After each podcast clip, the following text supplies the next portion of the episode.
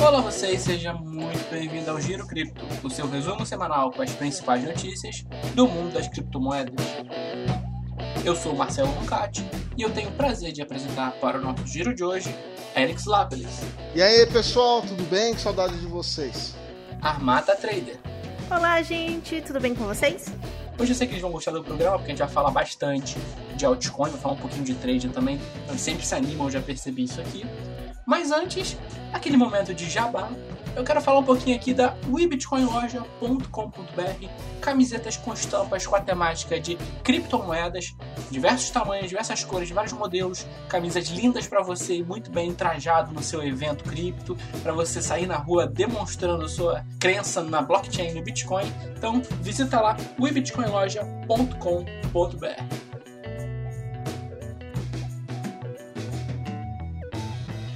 Direto para as notícias aqui, pessoal. Hoje nós voltamos ao normal. Vamos falar primeiro de altcoins. Aqui a gente vai falar de duas notícias, como sendo uma, como padrão a gente faz. E a notícia, a primeira é: XRP ultrapassa 30 centavos de dólar e analistas dizem que algo maior está por vir.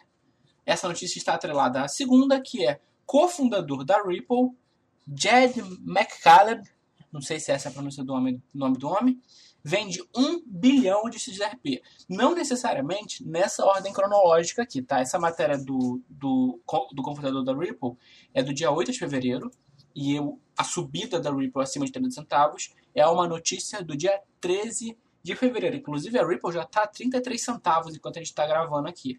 Momento de alta, mas tem os despejos que a gente já comenta há um tempo atrás. O que, que vocês pensam, pessoal? Ela vem subindo realmente ela vem subindo, a, a Ripple vem de uma certa forma de forma consistente, né? Mas aí existe aquele problema que a gente vive sempre falando, né? Pô, aí a Ripple de repente vai lá e vende as moedas no mercado, né? Como aconteceu aqui que ele vendeu um bilhão, né? Mas isso não foi na mesma data, ele deve ter ido vendendo de vez em quando. E ainda tem 4,7 bilhões para vender de Ripple. Pô, ele pode derrubar o mercado. Então, assim, aproveite que você tá no lucro, porque na hora que o cara decidir que não é mais para lucrar, ele vai derrubar o preço dessa porcaria. Eu acho que ele só tá esperando essa porcaria subir. Eu falo porcaria porque é uma moeda centralizada, é uma moeda tipo. Ok, ela tem os méritos dela, ela tá muito bem ali entre os top 4, top 3 do, do, do mercado em, capitalização, né, das, das criptos. Mas sempre lembre, ela é uma moeda centralizada e o cara ainda tem que desovar 4,7 bilhões dessa moeda aí. Quando ele vai desovar, não sei, mas quando ele desovar vai doer. Então, assim, tá no lucro, meu, na minha opinião, encerra a operação e vai ser feliz, porque eu não consigo muito ser otimista com, com Ripple pelo histórico dela. Ainda mais com esse cara, com o MacLib lá, o MacLab. MacLab, né? É, o MacLab segurando 4,7 bilhões de Ripple é muita coisa. Deixa eu fazer a pergunta aqui de forma mais direta. Óbvio, não é uma recomendação, mas a Ripple 0.331 agora, enquanto estou olhando, vai subir mais e vai buscar os antigos topos ou isso aí vai voltar para o buraco de onde não devia sair? Olha, pela, olha só, pela análise técnica, sobe mais, sobe mais. Já, ela sobe muito mais, tá? Pela análise técnica. Se vai subir mesmo, meu bem, aí já é outros 500, porque aí depende de outros fatores. Eu também acredito numa alta, eu acredito que ainda pode alcançar novos tops, mas eu não acredito numa alta infinita, não. Olha, meu alvo final é 0,40 e 0,41 cents aí, ou no máximo 0,50.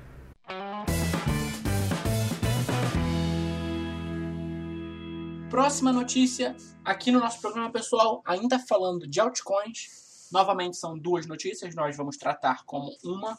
A primeira é Tesos ou Tesos, eu não sei qual é a pronúncia. É Tesos. Sobe, é Tesos. Uhum. Tesos sobe e entra no top 10 das criptomoedas. Pode ser apenas uma bolha? É uma pergunta que o Bruno está fazendo.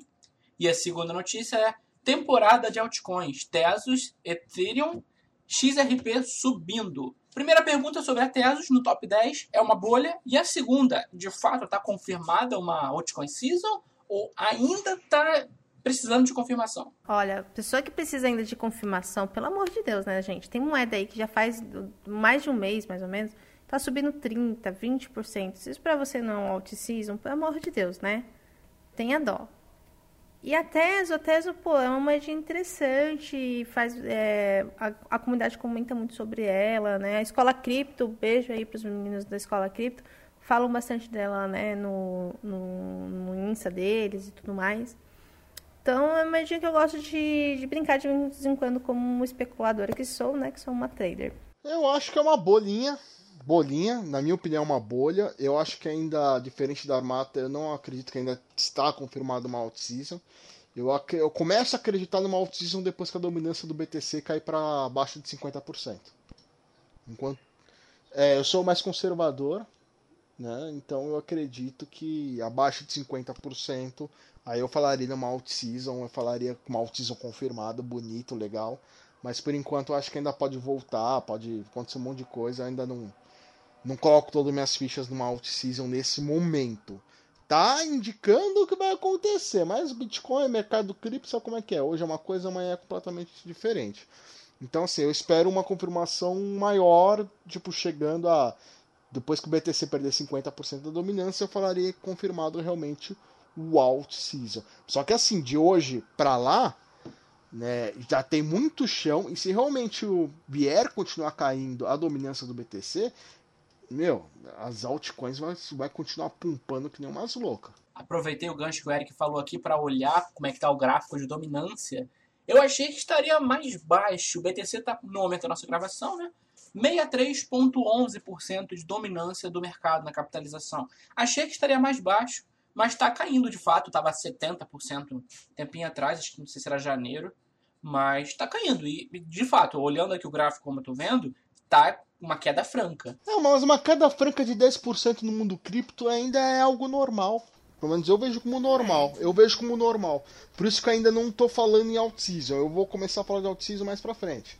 Mas para mim ainda não está confirmado uma alt-season. Ele bem beliscando. Você vai falar de alt-season quando a moeda já estiver no topo lá pra você comprar, né, Eric? Ficar é, guardando lógico. essas moedinhas pra sempre. É, o meu negócio é o hold eterno, Hoje, né? Semana, semana, caros ouvintes, essa semana o senhor Eric estava todo felizinho que uma, uma, uma niftalina, quer dizer, uma altcoin que ele tinha na wallet. Ficou positiva. Ficou positiva. Ficou positiva. A segunda, a segunda, a segunda. A, é, segunda. a segunda. Aos pouquinhos o senhor Eric. É por isso que ele não tá falando que é alt-season, entendeu? Quando, todas as, quando ele sair de todas as moedinhas dele, aí ele vai falar, então, gente, a season chegou. Chegou, chegou, chegou, chegou. Mas ainda acho que 10% no mundo cripto é muito pouco, então por isso que eu ainda não falo em out-season. Acho que ainda tem espaço para descer mais para confirmar isso. Que qualquer momento pode voltar a subir aí. E, e as e as altas começar a perder e aumentar a dominância do BTC em 10%. E isso para isso não, não é difícil. Ó, a opinião do, do trader aposentado aqui. Bitcoin chegando halving agora, ele deve recuperar um pouco dessa dominância. No pós-halving é aquela descida marota na, na, dominância. E aí eu acredito. Eu, eu tô zoando o Eric aqui, mas eu ainda acredito mais no lado dele do que no lado que a Marta tá falando. Eu acho que a gente só vê uma, uma altcoin season depois do halving. Pode ser. Ah, eu acho que não. Eu acho que não. E é aquilo, né? Como a gente tava falando em 2017, qualquer porcaria em 2017, qualquer lixo subia, né? Então, assim, ainda para mim, Tesos tá numa bolha aí. E assim, na hora que mudar essa dominância do BTC para cima, ela afunda. Hum, para mim é bolha. Para mim é bolha. Veremos. Veremos.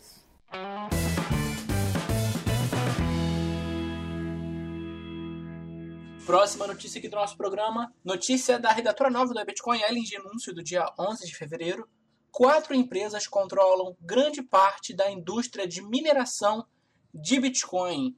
É, esse é um relatório do Token, Token Site e ele está falando que essas empresas devem concentrar 98% da participação de mercado até o fim de 2020. Esse número me assusta um pouco. Eu acho que essa mineração aí vai acabar realmente ficando cada vez mais concentrado, principalmente depois do halving, e cada vez com o passar do tempo vai ficar mais concentrado. Eu, é, vejo isso como preocupante, porque a gente está caminhando. Você está no Brasil, você tem praticamente quatro bancos dominando o mercado e você sabe como é ruim ter isso. Você ter quatro mineradoras dominando o mercado no BTC, isso não é bom não é bom e quanto mais centraliza eu vejo problemáticas nisso. E acredito que a, a, essa concentração da mineração vai aumentar com o passar dos anos, principalmente depois do halving. já tem um tempo que não era possível minerar em casa, que não era mais viável. Tem aqui uns três anos, né? E agora, com o halving, vai ficar pior ainda. Completamente centralizada a mineração. É, então, né? É... Já era esperado mais ou menos essa situação, né? Mas eu, eu tô de acordo com o Eric, eu acho que quanto mais escasso, né, mais centralizado vai ficar essa mineração. Porque vai ficando mais caro, vai ficando mais difícil qualquer pessoa, né, individual fazer esse tipo de coisa. Mas vamos ver. Isso é, isso é, é muito ruim pra gente, né? Porque tira o, o tchan da, da brincadeira aí.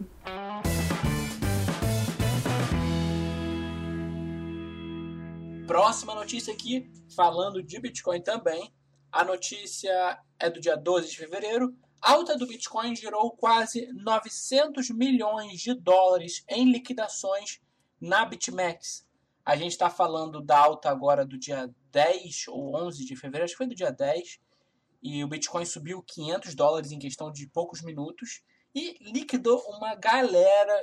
E liquidar é quando você, lembrando, liquidar é quando você perde a sua carteira, basicamente você quebrou a sua banca. A gente tinha comentado sobre o, um recorde, eu não sei se foi em, que a gente comentou no, em alguns podcasts, eu acho que foi o Eric que comentou, né? Tem um bot no Telegram que você acompanha isso de perto. E, e a gente já tinha ficado impressionado com o recorde, o último recorde que foi quase 900, né? É, esse é o último recorde. E esse agora foi assim mega assustador. Mas é aquela, né? Muita gente, muita gente faz uma coisa muito, muito errada. Ela vai achando que é que a BitMEX ou que qualquer outra corretora que permite alavancagem, né? lembrando que a gente tem um podcast sobre alavancagem, é a, é a galinha dos ovos de ouro, né? E não é tão simples assim. Tem vários fatores ali. Você tem que ter um estudo muito grande para realmente fazer é, operações ali, ganhar dinheiro. E mesmo assim, ainda é muito difícil. Infelizmente, as pessoas não levam isso a sério, né? Infelizmente, as pessoas brincam de cassino, faz o, a BitMEX de cassino e acaba perdendo muito dinheiro, infelizmente. É, eu acho que aquela, aquele lance da ganância das, das pessoas, né? Do que ele fica vendo ah, o amiguinho te fazendo, sei lá, 300%, 100%, 30% num dia na BitMEX, né? E ele acaba falando, puta, poderia ser eu fazendo isso, né? E, e aí, sem estudo, sem devida experiência, ele vai lá e brincar de cassino, dá certo a primeira, dá certo a segunda, na terceira ele toma um stopzinho, na quarta ele perde tudo. Eu não sei qual é o nível de vivência de uma pessoa na BitMEX. Né? Eu sei que se for próximo ao mercado tradicional, normalmente o mercado tradicional, a pessoa que se alavanca para fazer day trade, vive em média seis meses.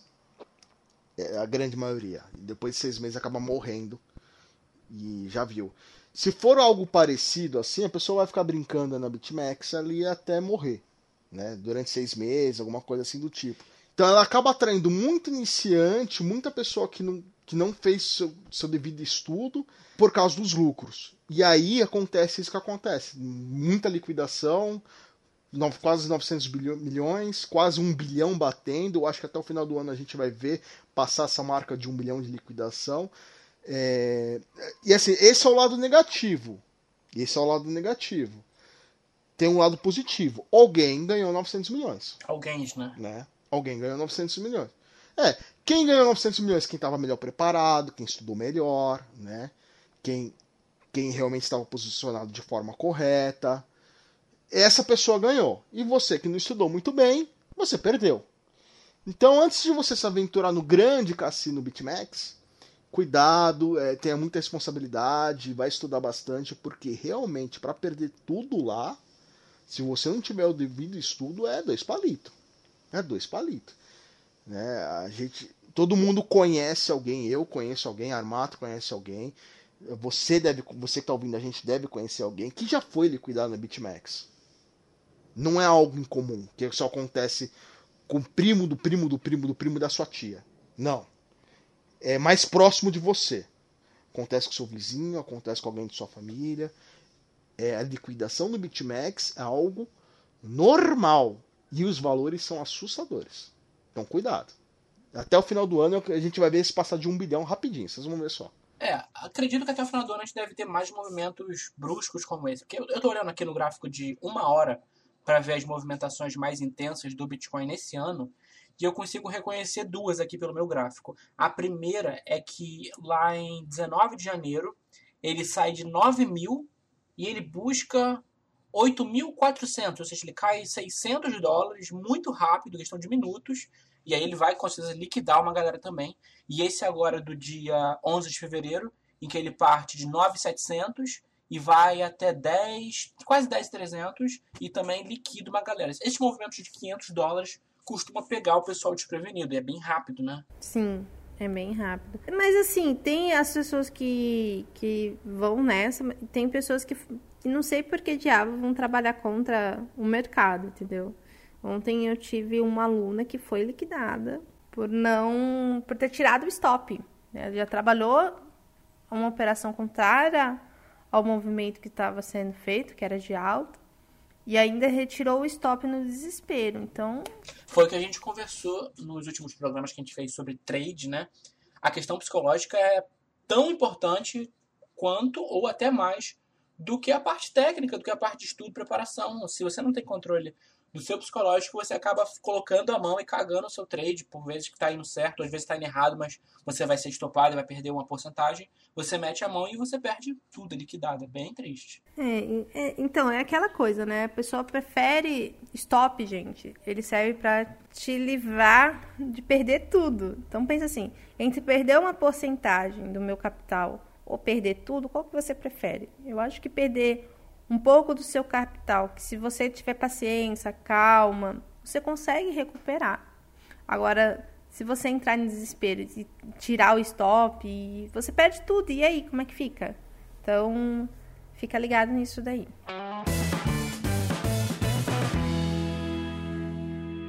Vamos para mais uma notícia de Bitcoin. É a última de Bitcoin do dia e a penúltima do programa. Com pedido de resgate em Bitcoin, aqui está entre aspas, Cartas bombas são explodidas na Holanda. Essa matéria aqui é minha, foi do dia 12 de fevereiro. E eu quis trazer para cá porque foi um assunto que me deixou um pouco preocupado.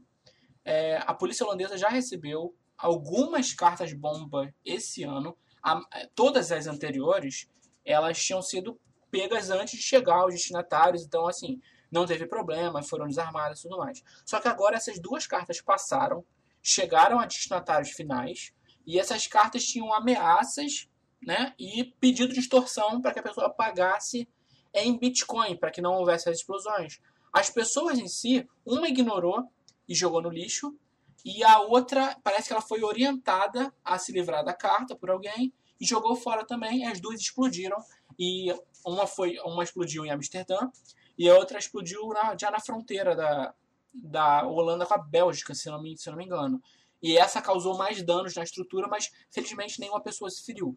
Eu acho que é um ponto muito importante a gente falar, porque assim, o Bitcoin já tem uma imagem meio problemática na cultura popular. As pessoas já veem o Bitcoin como uma coisa meio criminosa, meio sombria. E aí tem as pirâmides também, porque o pessoal investe em Bitcoin através de pirâmide. Aí tem a primeira impressão ruim.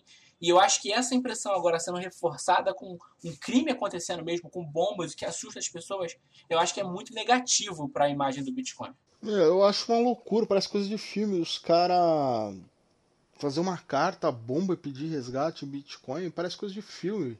Coisa de gente louca. Gente louca. Porque quando, daria para fazer isso com dinheiro Fiat? Daria. O problema do dinheiro do Fiat, na hora que ele pedisse para depositar o dinheiro, iam identificar quem era. Se ele pedisse para deixar o, o determinado dinheiro em determinado local da cidade, também conseguiriam pegar. O Bitcoin ele é anônimo, né? De uma certa forma, ele consegue fazer isso e, não ser identificado. Ou seja, a polícia vai ter muito mais problema para identificar quem é o autor dessas cartas bomba louca aí.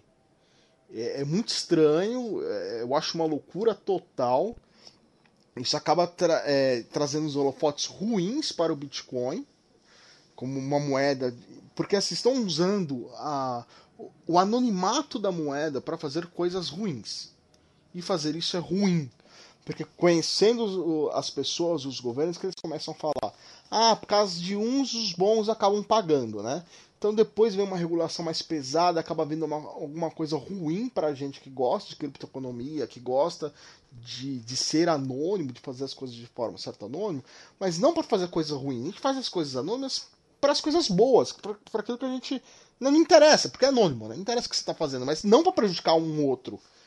Né? E isso eu vejo como uma forma muito ruim, muito prejudicial para a imagem da, da criptoeconomia. Apesar que o Bitcoin hoje, hoje se eu não me engano, não é, não é tão difícil. Hoje, ele é rastreável. É, né? Ele é rastreável. Então, mas é, é preocupante sim. É complicado você ter uma coisa dessa, porque dá uma imagem, né? Um marketing muito negativo, né? Uma situação muito negativa, sendo que não é para esses fins, né? Mas é como eu disse, é rastreável, dá para rastrear. Que é estranho, porque hoje em dia, quando a gente fala de crimes, hoje a gente fala de moedas que tem uma questão dessa muito mais forte, né? De esconder e tudo mais. Sim, exatamente. Eu tava pensando justamente nisso, que a gente que é de dentro do nicho das criptos, você não usa. A gente até falou disso em algum programa, não lembro que está falando sobre crime, mas. Ah, se você vai cometer um negócio desse, o pessoal do nicho de cripto normalmente não usaria o Bitcoin como pedido de hum. resgate. Óbvio, assim, o Bitcoin ele é muito mais confiável em valor e tudo mais, e liquidez. Não, beleza, tudo bem. Mas a gente sabe que o Bitcoin não é 100% anônimo, que o Bitcoin, com algum trabalhinho, você consegue rastrear. Então, assim, a gente pensaria em cripto, sei lá, numa Monero da vida, numa uhum. Dash da vida. E aí esse cara tá pedindo Bitcoin. E aí, para nós do mundo cripto, Bitcoin não é uma opção. Mas pro pessoal de fora, fica uma imagem que ó, o Bitcoin é a moeda do crime. E isso é péssimo, cara. O que eu acho é que as pessoas que estão fazendo isso é, também não têm um conhecimento real mesmo, técnico de verdade. E que bom, porque poderia ser pior, né? Poderiam pedir numa coisa que fosse muito difícil da, da polícia conseguir aí pegar é, essas pessoas, né? Última notícia aqui do nosso programa, nós vamos falar de Brasil, matéria do dia 11 de fevereiro, matéria da Miriam, e a chamada é Atlas Quanto retorna suas atividades em nova plataforma. Aqui a gente não vai ter muita coisa para falar, porque é um pouco do mais do mesmo do que a gente já vinha comentando nos últimos programas. Então essa aqui é mais uma atualização para o pessoal que acompanha a gente semana após semana. A Atlas está de volta com a plataforma nova de criptomoedas, o novo Quantum, e a a promessa aí é de solucionar os problemas. Eu só quero chamar a atenção para um pontinho da matéria, que é que o objetivo do novo Quantum é solucionar os problemas dos investidores em até, agora aguçem seus ouvidos, preparem-se, sete anos. Sete Uhul! anos. Uhul! podem fazer seus comentários maravilhosos. Olha só, ah, veja pelo lado positivo você vai ter sete anos ali de recuperação aí com os botezinhos da Atlas, entendeu? Vai estar tá muito bem investido, muito bem protegido. Ai, que coisa triste. É, não tem nem o que falar sobre isso, cara. É, é, meu, uma empresa que já vazou informação dos clientes. Uma empresa que perdeu Bitcoin no mercado e, e escondeu isso dos seus clientes se não faz memória, acho que é em torno de mil, mil quinhentos BTCs, né? Uma empresa cujo qual não paga, não deixa os caras tirar os BTCs dele, não paga em BRL, não devolve o BTC da galera, tá falando que vai pagar em sete, em sete anos. Vocês acham que realmente vai pagar em sete anos? Vocês acham? Eles estão em manutenção eterna. Eu acho que se, se o site não consegue nem voltar, quanto mais pagar. É, teve o Facebook hackeado. É, o Facebook hackeado foi sensacional. É, a, a, empresa tem um Facebook hackeado. Você acha que em sete anos. Fomos hackeados, perdemos todos os bitcoins. Você acha que. Aham. Uhum, não, paga, não paga o salário dos funcionários. Não, não pagou. Cara, a gente tenta torcer pra Atlas se recuperar, mas ela não ajuda. É. Tipo, é uma. Não tem, não tem uma notícia que você olha pra Atlas e você fala, pô, legal, assim Vamos dar uma, uma levantada, agora vai. Não, é sempre tipo assim, Atlas vai fazer uma nova plataforma, uhum. Atlas vai fazer deságio, Atlas vai, vai, vai hackear. É só sabe? coisa ruim. Não tem muito que passa confiança. Não, não, não paga salário dos funcionários, não paga rescisão dos funcionários. Realmente, meu querido ouvinte, você acha que você vai receber em sete anos? Você acha? Complicado, viu? Ah, velho, esquece. A... Que é... Atlas, ô, ô Marcelo, para de pôr a matéria da Atlas pra gente comentar. Porque não vai sair disso. Meu caro ouvinte, não vai sair disso. É, pense na sua cabecinha. Agora é época de carnaval, coronavírus, entendeu? Não sei se você vai curtir o carnaval ou não. Vai curtir o carnaval, querido. Esquece Atlas. Vai, vai viver sua vida. Se você aí sofreu né, uma perda muito forte com a Atlas, cara, esquece isso, bola pra frente é, e. Vamos viver a vida. Se recuperar. Se... Única coisa. É, a única coisa que eu tenho para falar para vocês é o seguinte: se você não entrou ainda com o seu processo contra a Atlas, a sua garantia de receber é igual a garantia de, de promessa de político. Entendeu? Porque assim, ah, vou pagar em sete anos. Tá, se pagar, beleza. Se não pagar, você se lascou. Agora, se você entrar com o processo, pelo menos judicialmente, você ter, vai ter a força do Estado tentando te ajudar a re recuperar esse dinheiro. Não que a gente goste do Estado, não é isso. Mas ele, o Estado, nesse, nesse, nesse quesito, vai tentar te ajudar a recuperar a sua grana. Entendeu? De uma forma de uma forma formal, de uma forma judicial, pode acontecer. Então, assim, é mais fácil, na minha opinião, você receber judicialmente que você receber daqui a sete anos. Se for receber. Se for receber. Então, assim, na minha opinião, entra com o processinho e vai pular o carnaval. Esquece. Bloco do Unidos da Atlas quando?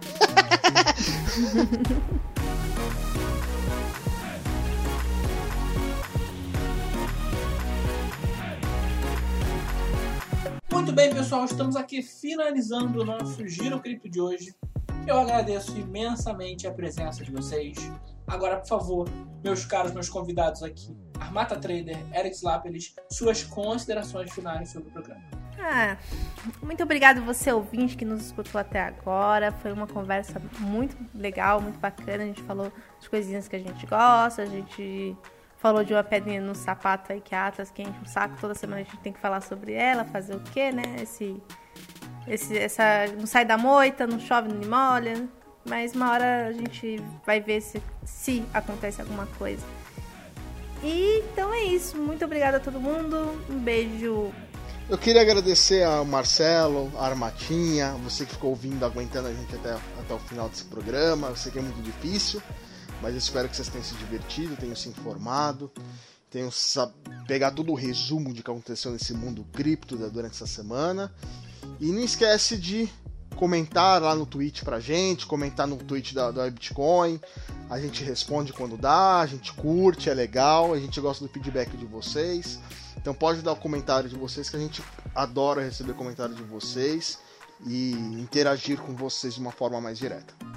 É, não esqueça da promoção, né? Verdade, estamos sorteando uma camisa. Isso é só para quem ficou até o final do programa, que é o seu bônus. Estamos sorteando uma camisa We Love Podcast, uma camisa muito bonita para quem curte podcast, para quem quer demonstrar seu carinho, seu amor por podcast quando estiver na rua, no trabalho, em casa, onde você bem entender. Uma camisa muito bonita, tem três cores, vários tamanhos. Para você ganhar essa camisa, para você participar do sorteio, você tem que procurar as redes sociais da WeBitcoin no Instagram, no caso, o Instagram da WeBitcoin e o Instagram da WeBitcoin Loja. Lá vai ter um post com, a promoção, com a explicação de como participar. Então, procura lá, você vai ter que marcar, acho que dois amigos, e aí você vai estar participando para receber essa camiseta maravilhosa We Love Podcast. E a todo mundo que nos ouviu até o final, muito obrigado pela sua atenção. Eu quero agradecer demais a todos que estão sempre aqui nos ouvindo fielmente a cada semana. Você, ouvinte querido, por favor, não deixe de dar o seu feedback também, é muito importante, isso nos ajuda a melhorar. Críticas sugestões são sempre muito bem-vindos, temas também. Então, muito obrigado pelo seu tempo, pela sua atenção. Até a próxima semana aqui no Giro Clipe.